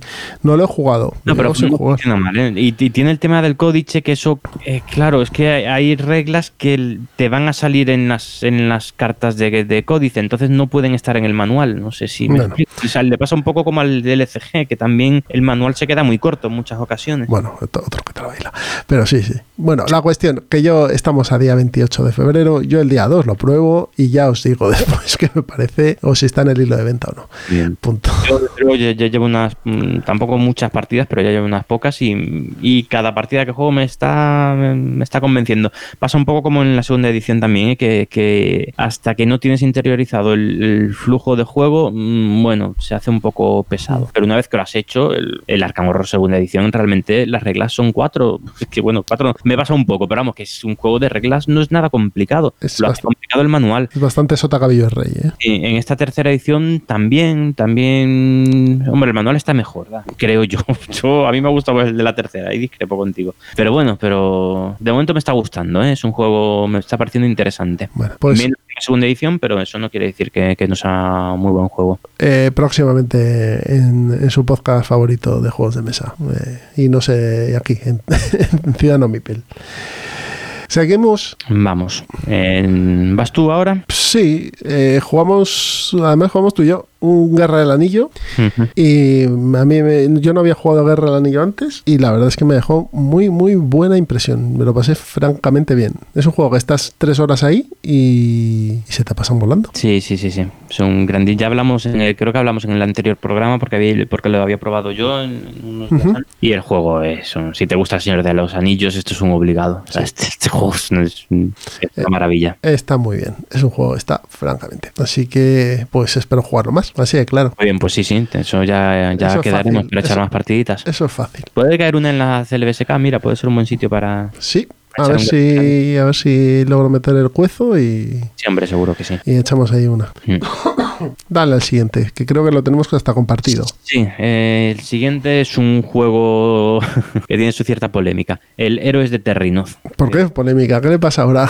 Eh, por me he enterado yo de esto. Por el universo. Estuve, estuve ah. acabo de escuchar el último Bis Lúdica y se mete mucho con el universo. Pero oye, Clint Barton, Clint Barton, enemigo de Terrinoz, se lo ha comprado y está jugando con él.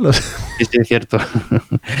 cierto, cierto. Ah, yo la verdad es que me lo he pasado muy bien. ¿eh? Y mira, también es otro juego que se puede jugar en solitario. Sí, sí, sí, sí. Además, eh, sí, llevas dos investigadores, o sea, dos aventureros y ya está. Sí, sí. Y sí, la verdad es que funciona muy bien. A mí me parece un juego muy interesante. He echado ya alguna otra parte. Bueno, no, me voy a extender más porque ya hemos hablado ah, bastante de, él. Pero bueno, lo he vuelto a jugar en este último mes y, muy bien. Sí, yo, vamos, yo estoy muy satisfecho de este juego, ¿eh? de haberlo comprado. Sí, y el precio que tiene. O sea que, que mm. sí, muy, muy bien, muy, Vale.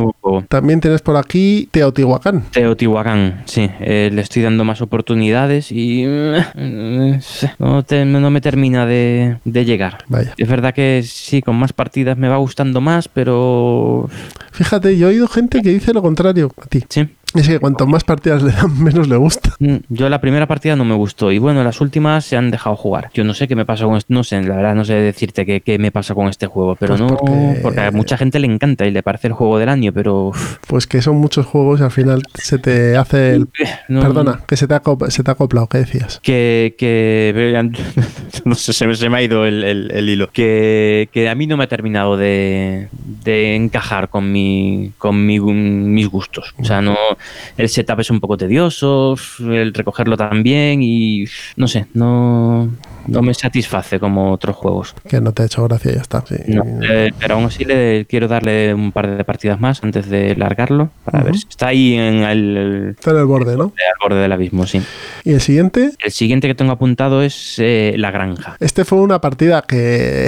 Esta es una partida test, o sea que hay que tomarla con muchas pinzas, esta partida. Sí, pero muy, muy buen juego, ¿eh? Sí, sí. Muy, muy interesante. A mí me recuerda, o sea, Agra me recuerda bastante a ciertas cosas de este juego. Sí. Pero Hombre, bueno. yo la verdad me, me quedo con, con Agra, ¿eh? Sí, Pero bueno, sí, sí, a mí Agra, Agra me- es un juego que me gusta mucho. Pero sí, La Granja me ha parecido también un juego, un juego interesante. yo creo que hay que darle más partidas, simplemente. Mm, Hay que Sí. ver hasta dónde tiene, hasta dónde va o dónde no va. mm. Le abre, Bueno, este sí que es un, un espectáculo. es muy buen juego este sí. Sí, sí. eh, lo, o sea, hace, lo tenía en el armario metido desde ni me acuerdo cuándo, hasta que por fin lo abrí lo, y lo, lo he estado jugando. Y pff, ¿A cuánto lo habéis jugado? a dos. O sea, sufrir por la comida, ¿eh? Sí, pues sí, sí, sí. Pero se sufre igual a dos que a más, ¿no? Eh, yo creo que además se sufren por otras cosas que no es la comida, pero a dos se sufre mucho por la comida, creo yo. Sí, pues a sufrir. Este juego es de sufrir y en eso, eso hicimos, sufrir. Eh, un juego, uf, que, o sea, es un juego con cuatro reglas, que es que no tiene nada. No tiene nada. que es largo, es largo. Y se pasa volando, pero se pasa volando, pero volando. No paras de tomar decisiones en todo momento. eh, eh, Súper ágil. Yo, para mí, de los, de los diseños más, más redondos de este hombre. Hay quien dice que es su mejor juego, ¿eh? Sí, sí, sí, pues posiblemente. Yo, a mí, desde luego, sí, posiblemente lo sea, ¿eh? Hay quien dice que, el, que sí, que Agrícola está muy bien, pero que el bueno, bueno es este. Sí. Agrícola a mí me cansa un poco, ¿eh? Agrícola. pf, o sea, Y, pero lo que te iba a decir, que como no había sufrido por la comida, luego jugaste Agrícola también. También, también- también lo he jugado, en- en- lo he metido para el plan malvado y, y bien, bien, bien. Es un juego- Eh, ¿Lo has metido para el plan malvado a full? Bueno, ya nos lo contarás cuando llegue el momento. Eso A ya lo contaré. Pero sí, sí, lo metí a full y mm, un poquito. Es que yo- No, no, a full, no, no, no, perdona, no, no, no, lo jugamos sin Sin oficios y sin oficios, mm, sin oficios sin, y sin adquisición, eh, eh, sin adquisiciones menores. Las, men- las menores, sí. Las mayores, sí. Las mayores sí las metimos, las menores no. Y funcionó bien, pero todavía le falta, yo creo, un añito a, a- a mi hija para. A la peque. Con la, con la pequeña, sí, que tiene nueve años. Sí, que es como la mía, además. Y se, llaman igual, y se llaman igual.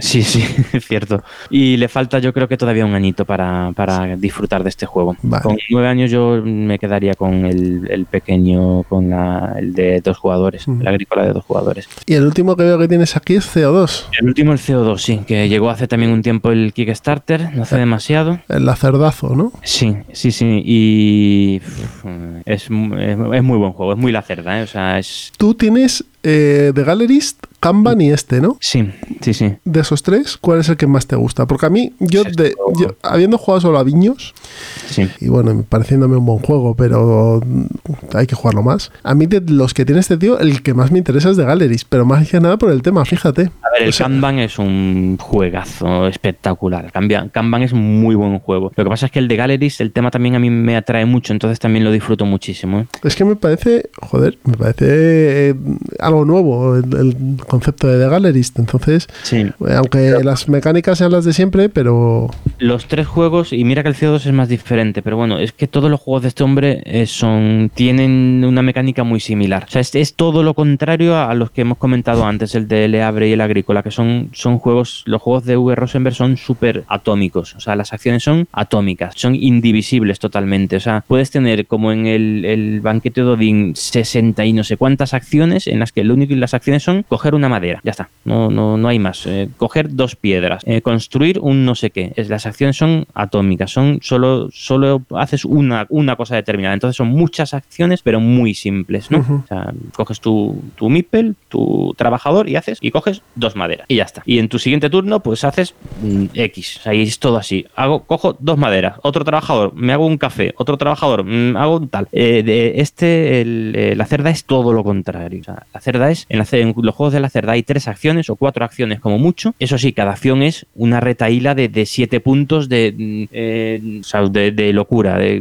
de descubrir un... O sea, para comprar un cuadro tienes que primero eh, ponerte la sala de no sé qué, y eh, la firma del, del otro, conseguir el contrato, de tal, contratar un abogado, eh, mirar el, el bastidor del no sé qué, si tienen tickets, si se han colado no sé quién, y al final terminas comprando tu, tu cuadro. O sea, es todo lo contrario. Entonces, si no te gusta ese, ese tipo de juego, pues no te va a gustar ni el CO2, ni el Kanban, ni el Gallery, porque todos tienen esa, esa, esa Mm. acción, esa, ese, ese tipo de juego. Son tres acciones, cuatro acciones, eh, con lo cual el peso de las decisiones para mí es mucho más fuerte en, en, en un V Rosenberg que en un Lacerda, pero y la cerda lo complica con esa, ese guion de, de, de cada una de las acciones. Tienes que saber cómo está todo inter- interrelacionado, porque puedes, puedes ir a hacer una acción y en el paso 6 de la acción te das cuenta de que te falta eh, los zapatos verdes para poder andar por el no sé qué. Y ah, pues, pues, joder, pues he hecho esta acción y no me vale para nada.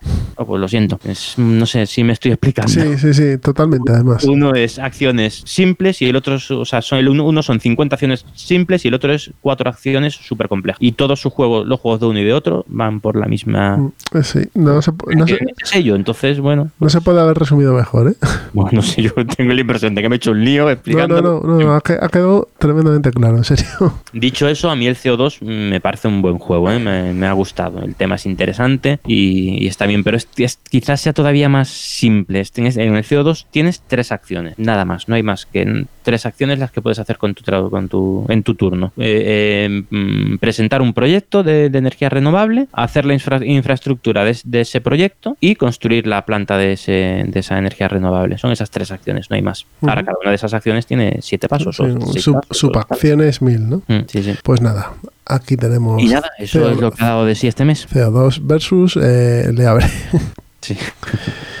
Bien, pues por mi lado, eh, Héroes de Terrinoth y la Guerra del Anillo, ya hemos hablado de él. Estuve echando una partida con Pedro Tronic a Kill Team, el juego de escaramuzas de Warhammer. En el fondo no deja de ser un Warhammer 40.000 mm, pequeñito, con 4 o 5 miniaturas. Y nada, muy divertido. Pues tira dados, tira dados y vuelve a tirar dados y mata miniaturas o no y punto pelota. Muy. Pues si os interesa, pues eh, hay cajas básicas y demás y os podéis dejar ahí todo el dinero que queréis y un poco más.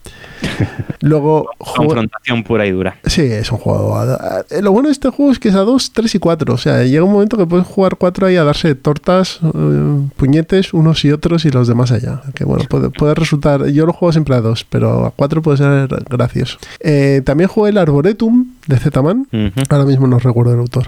Eh, y era un juego que tenía ganas. Ya, ya, ya la hemos liado. Sí, ya le he liado. Bueno, que me pegue quien quiera. Eh, el Arboretum eh, tenía ganas de jugarlo. Lo había visto. Este, este juego y el, y el Parade, que es de Alicia en el País de, la de las Maravillas, los editaron hace poco. Sí. Hace poco, hace un par de años. Y este es bastante interesante. Es un juego matemático en el que tú vas creando un bosque, un, un arboretum, un paseo de, de árboles.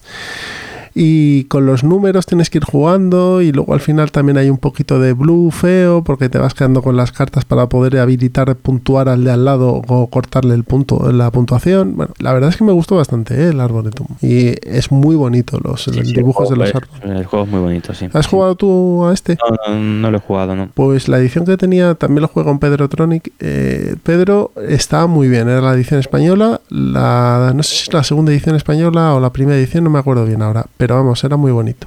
Jugué a la villa en casa con mi hija. Oh, me encanta la villa. Jugamos a dos y, y muy bien. Era Ah, dos, eh, ¿qué tal va? ¿Dos? ¿A dos? Bien. Sí. bien, sí. Casi siempre lo he jugado a cuatro este juego, a tres, tres, A, cuatro. a dos, lo A jugamos a pocas dos. veces. Eh, bueno, se hace un poco más largo a lo mejor. Sí. Pero, pero va bien, la verdad. Este, este juego para escalar lo que hace es, es- tiene unas losetas en las que Eh, te sí, vienen cambias- el número de cubos que pones en cada es. casilla de acción. Las, las- las cartitas estas o los setas de referencia cambian dependiendo de los números. Y bien, la verdad es que funcionó muy bien.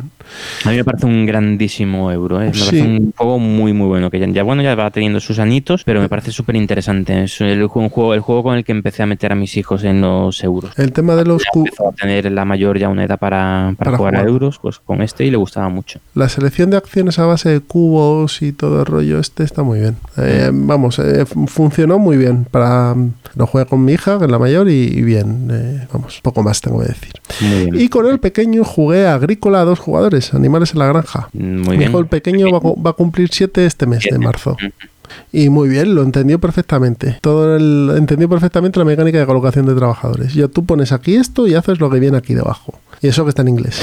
Y, eh, pero vamos, eh, tiene muy poca dependencia del idioma. Sí, sí, Y sí. fue el, el hombre poniendo ahí sus, sus- Lo que pasa es que se le escapaban los, los bichos porque no les hacía cercas, pero bueno, bueno, eso es. paso a paso. Pero jugó muy bien, la verdad. Y, y es- y este juego, como decías tú antes, para niños pequeños o si quieres jugar un agrícola rápido, es estupendo. ¿eh? A mí me parece que está muy bien logrado. Como juego de dos jugadores, yo tengo tres de los que sacó este hombre para. No sé si he sacado alguno más. Para dos jugadores.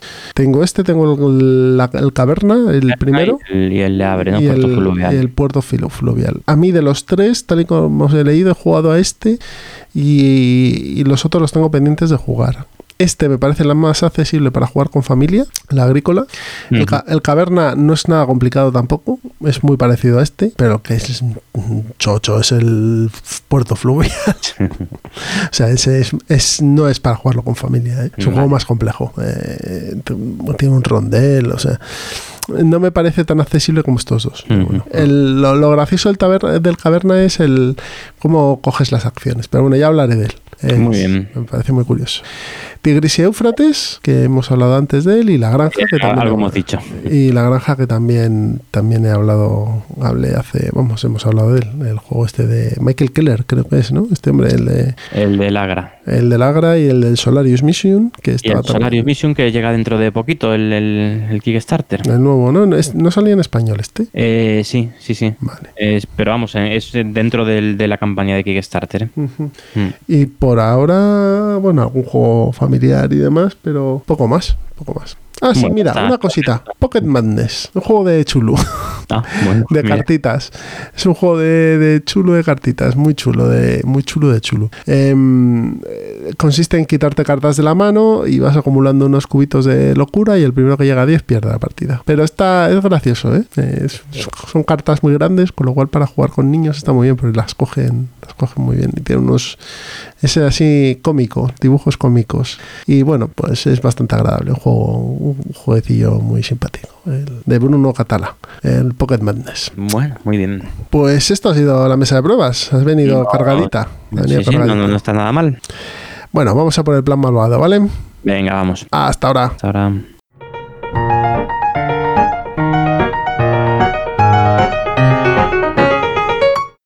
Termina Ciudadano Mipel, pero antes de irnos, como de costumbre, vámonos al plan malvado. Ya sabéis, los juegos de mesa que jugamos con nuestros hijos para introducirles en la afición. Y hoy voy a empezar yo con un juego del que hemos hablado ya anteriormente, pero no había pasado por el plan malvado, y es eh, Héroes de Terrinoth. Eh, un juego cooperativo, un dungeon crawler de cartas, eh, que es la reimplementación del antiguo Warhammer Quest de cartas, eh, ahora ambientado en el mundo de Terrinoth, y que sinceramente ha mejorado bastante eh, ciertas mecánicas como las, las mejoras de los, eh, de los usuarios, es decir, las mejoras de los personajes y las aventuras. Me parecen más curiosas.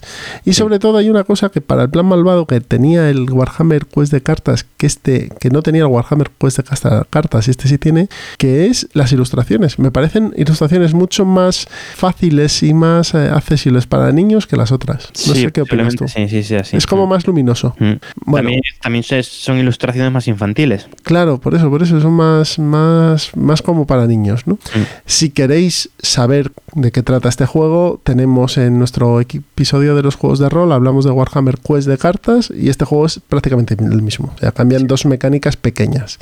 Lo que es interesante, por ejemplo, es lo de las aventuras. Que sean individuales da mucha jugabilidad, porque puedes ir jugando una, otra, y nosotros nos hemos jugado ya dos. La de los goblins y la siguiente, la de la de los muertos vivientes. Y muy bien. La de los muertos vivientes es fastidiada, ¿eh? aunque está dentro Sí. de las fáciles. Sí, sí, sí. Nos, nos lleva una buena paliza.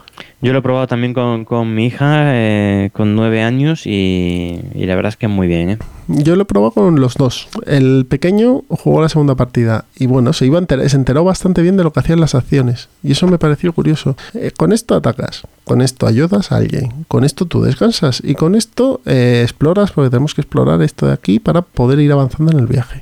Y son conceptos bastante simples y, y los asumió bien. Sobre todo tirar dados les encanta entonces. Pues nada, Héroes de Terrino, eh, 39.95, precio venta al público. Eh, si tenéis hijos y os gusta todo el tema relacionado con la fantasía medieval, fantasía heroica, espada y brujería, este juego os puede dar bastantes horas de diversión porque trae 8 misiones y, y se tarda un ratito en jugar cada una. ¿eh? Sí, sí, sí. La verdad es que ya con las ocho misiones de la caja básica vas muy bien servido. Y antes de que termines de, de jugarlas todas, van a, ya, ya tendremos expansiones por ahí. Ya. Lo que pasa es que no he visto expansiones en fantasyflightgames.com. Tengo que volver a mirar. La última vez que vino no había nada. Sí, va a pasar lo mismo que con el Warhammer Quest. Bueno, pero este tiene 8 misiones, por lo menos, oye, tenemos de sobra.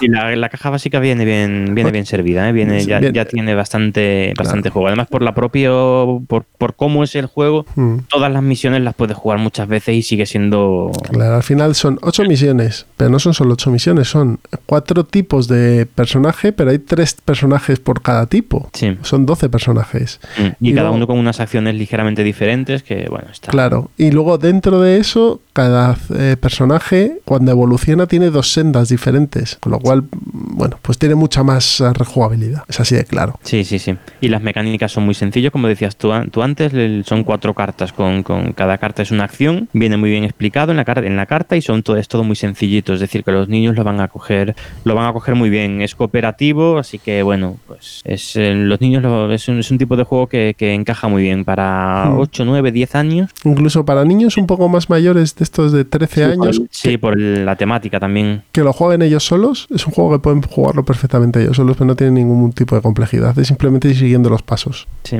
Bueno, pues esto ha sido Héroes de Terrino de Fantasy Flight Games eh, y de los eh, gemelos Adler, creo que son. son. Es un par de gemelos los que lo han desarrollado. Y ahora vamos a darle un pequeño girito a- al plan malvado. Cuéntanos, Miguel. Sí, sí, sí, porque yo hoy no traigo, no traigo un juego que haya vamos, no voy a proponer yo ningún juego, sino que vamos a dar un poquito ya de voz a, los oyentes que llevan un tiempo eh, recomendándonos juegos en la geek list de- del plan malvado y hasta ahora ten- vamos, vamos, los hemos mirado siempre y tal, eh, pero nunca lo habíamos llegado a comentar, así que bueno, pues por primera vez vamos a dar un voz a, a- a los que nos habéis puesto ahí esos comentarios y esas recomendaciones para ir viéndolos poco a poco. Y nuestra intención es hablar de esos juegos, aunque incluso aunque no los hayan, hayamos llegado a jugar, ¿vale? O sea, tenemos ahí una serie de juegos que más o menos, bueno, pues sí conocemos, pero yo no he jugado a todos. Pero bueno, queremos ir nombrándolos aquí y, y- y ahí hablando un poquito de ellos.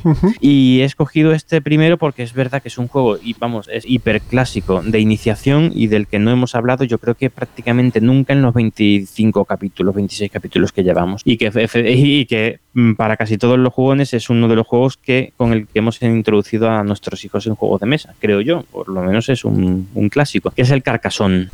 El Carcassonne, juego del año 2000 eh, de colocación de losetas y que bueno, yo creo que todos conocéis o casi todos conocéis bastante bien. Eh, eh, funciona con los niños muy bien, es una mecánica súper sencilla que los niños entienden enseguida, excepto, ya, ya sabéis lo que voy a decir, ¿no? Excepto el tema de los, de los granjeros, que eso les cuesta, les cuesta un poquito. Pero de Carcassonne, Carcassonne que es una macro franquicia como lo es Catán, que Sí. hay 27.532 versiones diferentes Sí, del sí, juego. mil expansiones, ahí sí, sí. Hay una, hay una versión junior como el Catán, ¿no? Sí, sí, pero eso no lo he probado. Y no sé, yo creo que el juego es lo suficientemente sencillo como para poder. Bueno, a ver, claro, me lo parece a mí para las edades de mis hijos, que, Es que que, ya tienen claro, nueve yo- años. yo creo que el Catán- Empecé a jugarlo con 6, 7 años, ¿eh? Y, y no iba mal. Ah, vale. Excepto el tema de los granjeros, eso, eso hay adultos a los que les cuesta, o sea que tampoco vamos a pedir a los niños que, le- que lo hagan eso. La mecánica es sencilla, pero es sen- sencilla la mecánica, pero verlo en el tablero eh,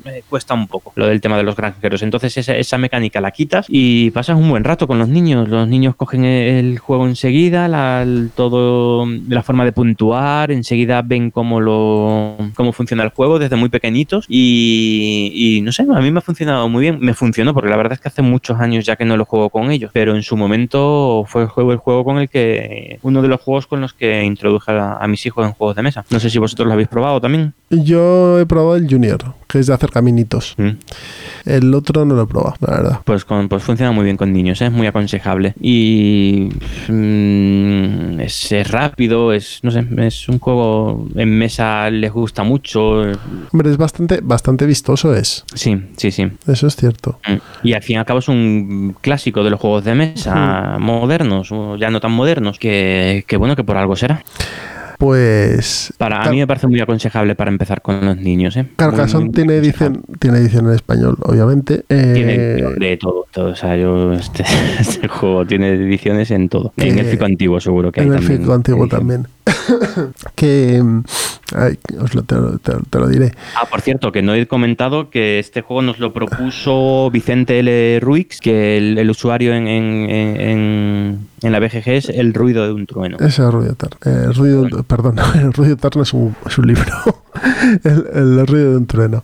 Así eh, que muchas gracias a sí. Vicente por Vicente la nos- recomendación. Nos ha recomendado más de uno, además. Sí, sí, sí, sí. Así Pero bueno, que- iremos poco a poco. poco a poco le iremos poniendo. Eh, ¿Qué te iba a contar yo de este juego? Que tiene un montón de ediciones, que está disponible en Devir en español y con 55.500 expansiones o cambios. Sí, sí, sí, porque este juego junto con el Catán es, el- yo creo que tiene, no sé qué porcentaje de ventas era de Devir, pero, pero, pero brutal es la que ha hecho de Devir, que Devir tenga tanto catálogos gracias a, a lo que vende de estos otros juegos, de los Sí, clásicos. De los dos, de este y del Catán.